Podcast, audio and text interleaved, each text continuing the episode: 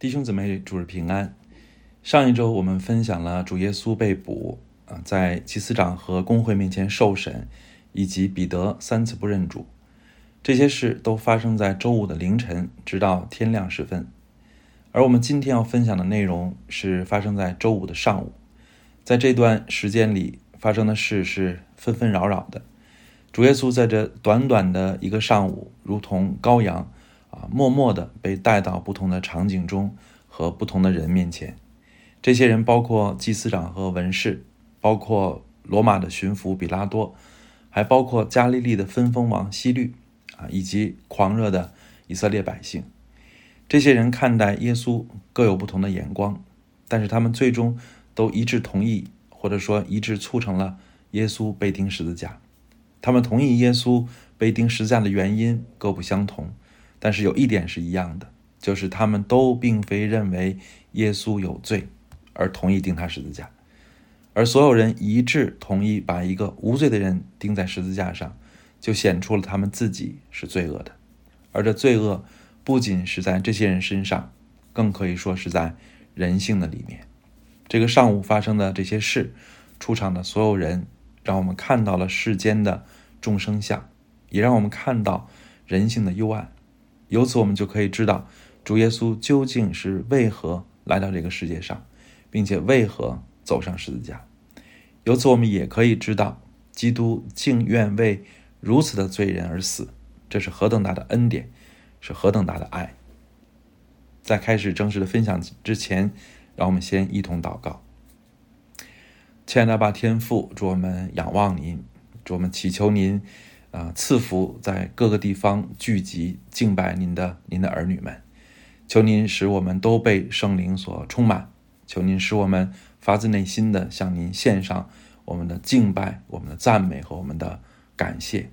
主，我们祈求您使我们能够在灵里面啊紧密的相连。我们虽然眼不能够相见啊，但是我们能够真实的彼此相爱。我们也盼望您为我们开出路啊，盼望。啊，您为我们来解决那又大又难的问题啊，就是将我们聚会的场所能够赐给我们啊，将我们买的糖能够赐给我们，使我们能够早日的聚集在一起，因为我们相信我们能够聚集在一起，一同的敬拜您、赞美您是好的，是您所喜悦的。主，我们仰望您，在人不能的事，在神凡事都能。我们仰望您的恩典，我们仰望您的能力，听我们的祷告。也亲自的将您的话语解开，来指教我们，照亮我们的心。我们仰望主，听我们的祷告，这样的祈求是奉主耶稣基督的名，阿门。而我们今天的分享啊，分成五个部分，在前四个部分里，我们将看到不同的人面对耶稣的不同心态，但这一切的心态背后，其实都是人的罪性。最后，我们再来思想主耶稣是如何面对这一切的控告和那些控告他的人。首先，让我们来看祭司长和文士。那在上一次的呃分享的经文里，我们看到祭司长质问耶稣的问题是：“你是基督吗？”啊，祭司长说：“你若是基督，就告诉我们。”啊，其实这是一个关于圣经预言的问题啊，是一个信仰的问题。而最终，祭司长认为耶稣啊足够被定罪的理由，也是因为耶稣承认自己就是神的儿子，啊，祭司长当时反应非常的强烈。马太福音和马可福音都描述祭司长当时的反应是撕开衣服，啊，显得义愤填膺。而这反应，而而这反应呢，啊，好像是为了信仰，啊，是为了捍卫神的荣耀，啊，他当时。指责耶稣什么呢？他当时气急败坏地指责耶稣说：“你说健忘的话了，啊，意思是你亵渎上帝了。”同时他还说：“我们何必再用见证人呢？”意思是这一条就足够给耶稣定罪了。但是啊，从我们今天分享的经文看，啊，祭司长和文士啊，在比拉多面前却没有控告耶稣。亵渎上帝这一信仰的罪名，而是控告他禁止纳税给凯撒啊，并且企图称王，这是一个政治的罪名，而不是一个信仰的罪名。啊，虽然祭司长啊也在比拉多面前控告耶稣自称基督，啊，但是他明显是歪曲了主耶稣对基督真正意义的诠释，啊，他们明明知道耶稣没有招兵买马，啊，没有积草屯粮，啊，没有任何的造反的行动，啊，甚至耶稣恰恰是因为不肯做地上的王，才被出卖和抛弃，啊，他们却故意说谎。啊，诬陷耶稣有政治的企图，啊，而且之前的审判啊，明明是啊这个定的啊信仰的罪啊，但是到这个地方啊，却变成了一个政治的罪名啊，这就是祭司长和文士们的虚伪啊，让我们清楚的看见他们的虚伪啊，看见他们是假装虔诚啊，假装敬虔，是假装对真理和上帝热心。啊，但其实他们唯一关心的，只是自己的地位和权势。在马太福音和马可福音这一段的平行经文里，啊，圣经接着比拉多告诉我们，祭司长和文士控告耶稣的动机，其实是出于嫉妒，啊，是因为他们害怕失去群众的拥护，从而失去他们的名誉、地位和权势。而当他们感到那些利益受到威胁时，他们就不惜进行虚伪的表演，啊，不惜歪曲事实，啊，不惜控啊诬告艺人，啊，这就是祭司长和文士的丑陋丑陋本相。所以，亲爱的弟兄姊妹，啊，让我们思想，啊，祭司长和文士的表现是否稀奇呢？啊，今天是否也有这样的人呢？祭司长和文士。其实就好比今天的宗教界人士，啊，或者是那些要做世人精神导师的人，啊，这样的人本来应当爱真理胜过爱一切，本来应当追求啊朝闻道夕死可以，啊，但是却有很多这类的假师傅和假先知，其实不过是把信仰当做得力的门道，他们伪装高尚，故作高深，啊，其实心里。充满了私欲，啊，这样的私欲不仅存在在古人的心里，啊，也存在在今天的人性里，啊，如果今天有自称先知，啊，要引导他人认识真理的人，却为了利益啊故意说谎、颠倒是非，啊，那他们其实就和当初的祭司长和文士一样，啊，这样的人其实也在把基督钉十字架的这个罪上是有份的。其次啊，我们再来看比拉多，啊，圣经对于比拉多的描写很多啊，无论是他的言行还是他的心态啊，都有很多细致的描写。而对比拉多这些细致的描写啊，其实上帝啊都是有他的用意的啊，是有问题啊，要借着这些啊描述来说明的啊。根据圣经的记载啊，我们可以看出啊，比拉多并不愿意定耶稣的罪。啊，他在这一段圣经当中，嗯，至少三次宣告耶稣无罪。啊，第一次是第四节，啊，比拉多对祭司长和众人说：“我查不出这人有什么罪来。”啊，第二次是十三到十五节，比拉多传齐了祭司长和官府并百姓，就对他们说：“你们解这人到我这里，说他是诱惑百姓的。看哪，我也曾讲你们告他的事。”在你们面前审问他，并没有查出他什么罪来，就是西律也是如此，所以把他送回来，可见他没有做什么该死的事。这是第二次，啊，第三次是第二十二节，比拉多第三次对他们说：“为什么呢？这人做了什么恶事呢？我并没有查出他什么该死的罪来。”所以，为什么圣经这么反复的、细致的记录？比拉多啊，比拉多说的这些话呢，啊，其实这些都不是随便的放在圣经里的，而是上帝特意要借着比拉多的话向世人宣告，耶稣是没有罪的，他并不是因为自己的罪被病被众人恨恶。此外，这段圣经也让我们看到，比拉多竭力的想要为耶稣开脱，啊，他两次向犹太人建议把耶稣鞭打一顿。然后就放了算了，啊，我们可以猜测，啊，比拉多如此的建议啊，可能是出于政治家的算计，因为他不愿意为不相干的人承担流人血的责任啊。但是我们也可以猜想啊，比拉多这么做啊，也许是因为他还没有彻底的良心泯灭啊，也许这两方面的原因都有，所以他才极力的帮助耶稣开脱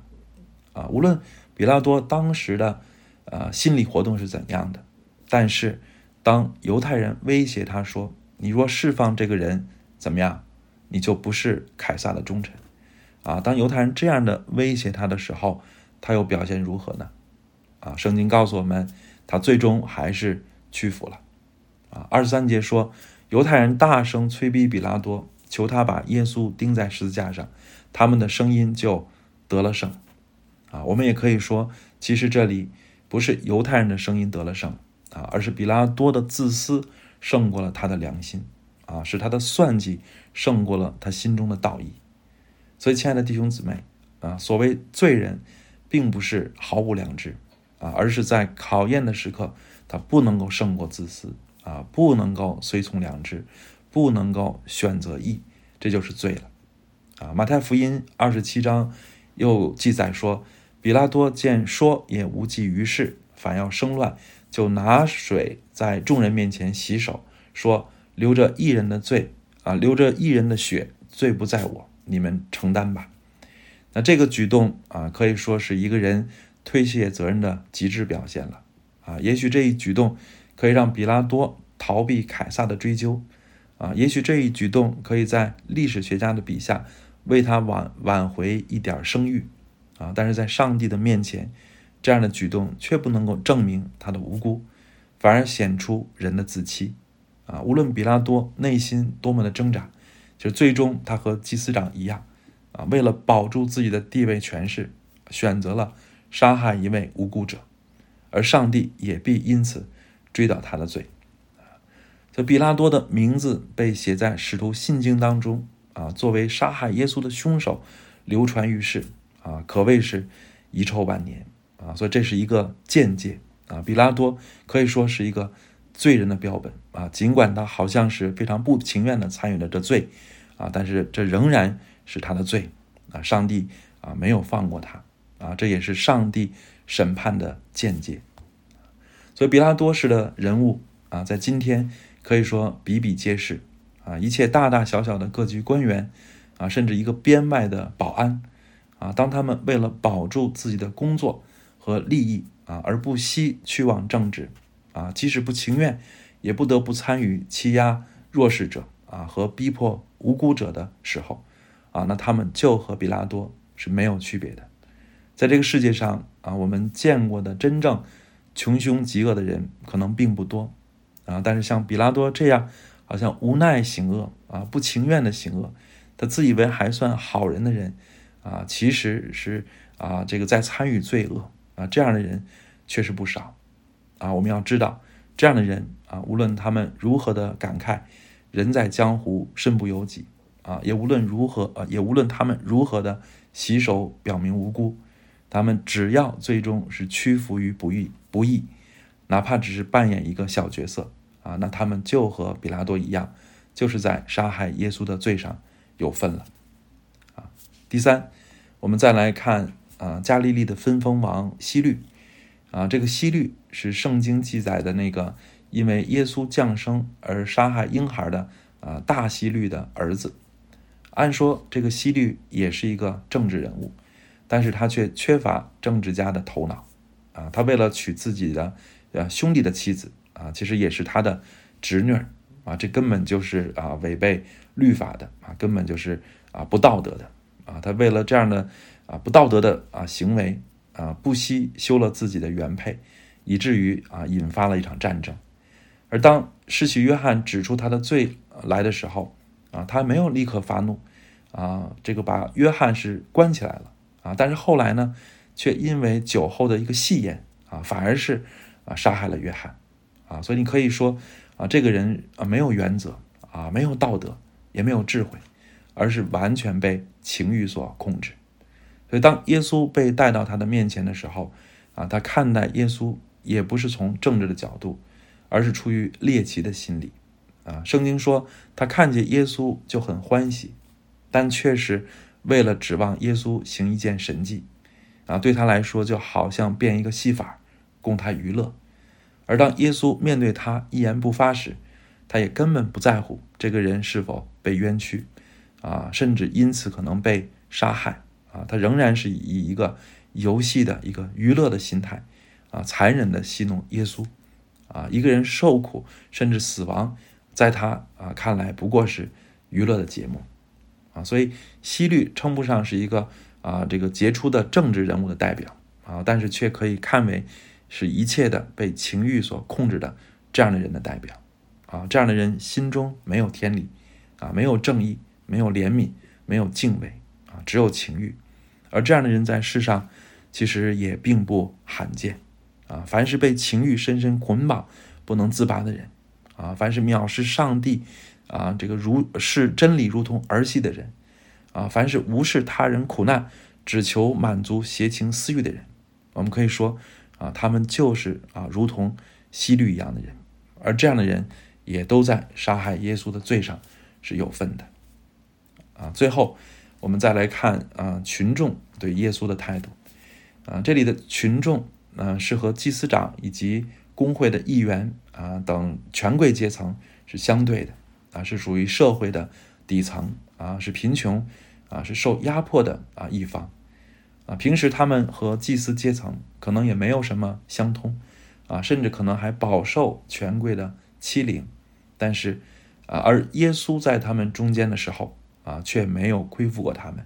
啊，没有占过他们的便宜，反而医治他们，怜悯他们，接纳他们，啊，但他们此时，啊，却和犹太权贵站在一起，啊，极力喊着钉他十字架。那么，亲爱的弟兄姊妹，我们想。啊，这到底是为了什么呢？啊，其中啊，其实啊，这个个中的道理也并不难理解啊。答案就是，因为他们并不想要神的意，而是要立自己的意啊。他们并不想要永远的拯救，而只想要立刻的拯救啊。他们并不想对付自己的罪，而只想翻身做主人啊。哪怕流血千里啊，哪怕浮尸百万。啊，哪怕自己啊，这个将来也成了新的压迫者啊，他们也在所不惜。对，所以群众选择巴拉巴并不奇怪，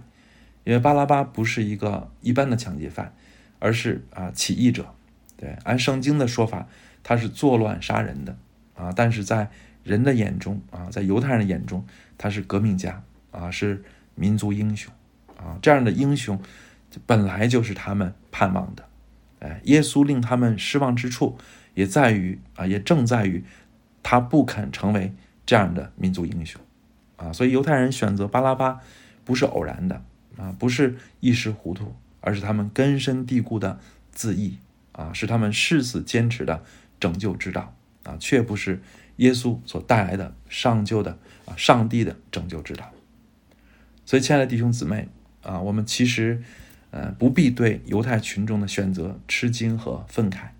因为今天人性很可能仍然是如此的抉择。啊，我们想，如果我们今天啊再次面对社会的动荡啊和压迫啊，我们会如何选择呢？啊，我们真的会啊，我们中国人，呃，真的会选择基督，而不会选择希特勒，不会选择啊孙中山或者毛泽东吗？啊，如果这个选择在我们的面前。啊，我们会如何的选择呢？啊，恐怕我们也会选巴拉巴，而不是选耶稣。啊，所以受压迫者是值得同情的，但是人总想对付别人的恶，啊，却不想对付自己的罪。哎，总想用自己的方法，啊，却不想顺服神，这个也是根深蒂固的。而当人以为啊正义啊就可以不择手段的时候，啊，当人啊以为。为了正义，可以牺牲无辜啊，可以以有罪啊，以无罪为有罪的时候，啊，那么他们就失去了啊，就其实已经失去了神的意，而成为了向耶稣呼喊钉他十字架的暴徒了。所以，亲爱的弟兄姊妹，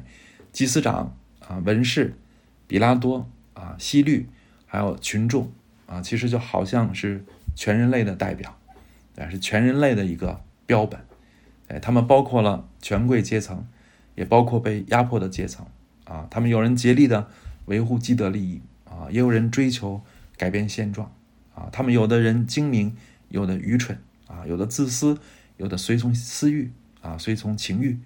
啊，他们彼此可能差别很大，甚至有矛盾摩擦。啊，但是他们共同把耶稣钉在了十字架上，所以谁是无辜的呢？啊，谁是没有罪的呢？啊，岂不是正如圣经所说的，没有一人，连一个也没有吗？而主耶稣却正是为了这些钉他十字架的罪人而来，啊，为解决他们的罪而来。所以有罪的虽然是极力的要钉无罪的十字架，但是无罪的却甘愿付上生命拯救一切有罪的，就是钉他十字架的人，这就是神的爱了。最后啊，我们再来看主耶稣面对一切控告和控告他的人是如何的反应。当比拉多问耶稣：“你是犹太人的王吗？”啊，马太、马可和路加福音都记载，耶稣回答说：“你说的是。”然后他就再没有回答任何的问题。啊，路加福音没有记载耶稣在比拉多面前再说过什么话。啊，而马太福音明确的说，主耶稣什么都不回答。连一句话也不说，而在希律的面前啊，路加福音也告诉我们啊，耶稣却一言不答。所以主耶稣面对控告的沉默啊，是沉默的，而他面对控告的沉默，说明什么呢？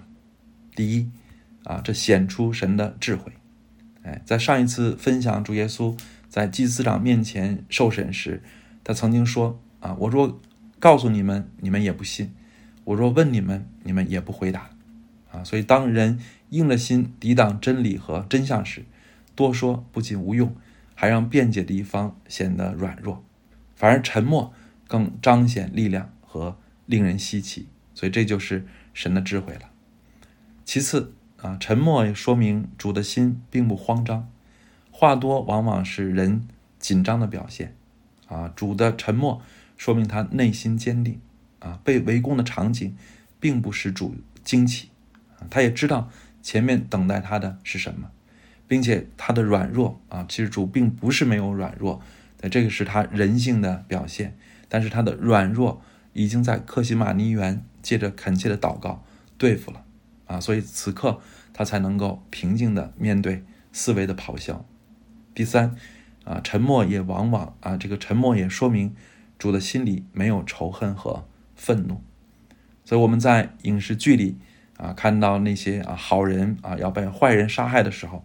啊，那么那些好人啊，往往会喊口号啊，或者是发出啊咒诅啊，来发泄他们心里的愤懑，或者表达对坏人的鄙视啊。但是主耶稣却沉默不言啊，也没有任何的举动去羞辱那些逼迫他的人，这就表明主啊，基督对罪人就是没有愤怒。却又怜悯和宽容，正如约翰福音十二章四十七节所说：“我来本不是要审判世界，乃是要拯救世界。”啊，甚至他在十字架上仍然为他们祷告说：“父啊，赦免他们，因为他们所做的，他们不晓得。”所以，亲爱的弟兄姊妹，当我们思想今天的这一段经文时，啊，愿我们可以看出罪的普遍和真实。啊，愿我们知道，罪人都在基督的死上是有份的，而基督的死也正是为了解决人的罪。我们如果看到罪的丑陋不堪，啊，愿我们也看到啊，更能够看到神的慈爱和恩典。我们作为主的门徒，在世上也免不了被逼迫控告，啊，愿我们面对不义的审判的时候，能够像主一样有智慧。信心坚定，没有愤怒，满有怜悯。阿门。让我们一同的低头祷告。亲爱的阿爸天父啊，爱我们的主耶稣基督，我们仰望您，我们感谢您啊。当我们今天啊思想这一段经文的时候，当我们看到那些啊控告主的人的丑陋的时候啊，其实我们啊也没有啊，真的是。啊，更多的气愤啊，而是唏嘘啊，因为啊那些丑陋啊，其实岂不也在我们的身上吗？岂不也在我们的罪行当中吗？而主耶稣啊，岂不啊正是为了这样的罪人而来到这个世界上，而走向了十字架吗？所以主啊，真的是我们感谢您啊，感谢您为我们这些丑陋的罪人啊，能够降临这个世界，能够走上十字架，是为了我们的罪啊，都是为了我们的罪。主，我们感谢您啊，您啊，真的人虽然啊，罪人要把啊无罪的当成有罪的啊，但是真正无罪的啊，却愿意为有罪的舍了自己啊，愿意爱啊那些真正有罪的人。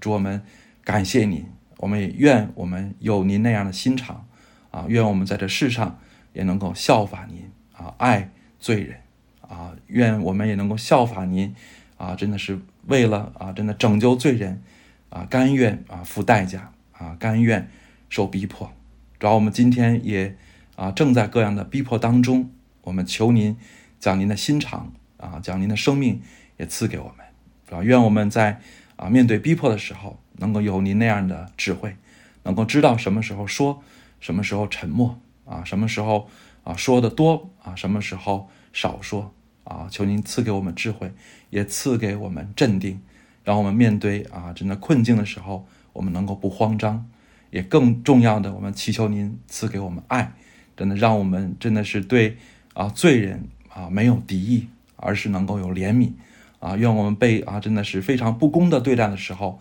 我们仍然能够像您那样啊，像您在十字架上那样说啊，就父啊，你赦免他们，因为他们所做的，他们不晓得。主啊，我们仰望您，求您帮助我们，求您使用我们，听我们的祷告，这样的祈求是奉主耶稣基督的名，阿门。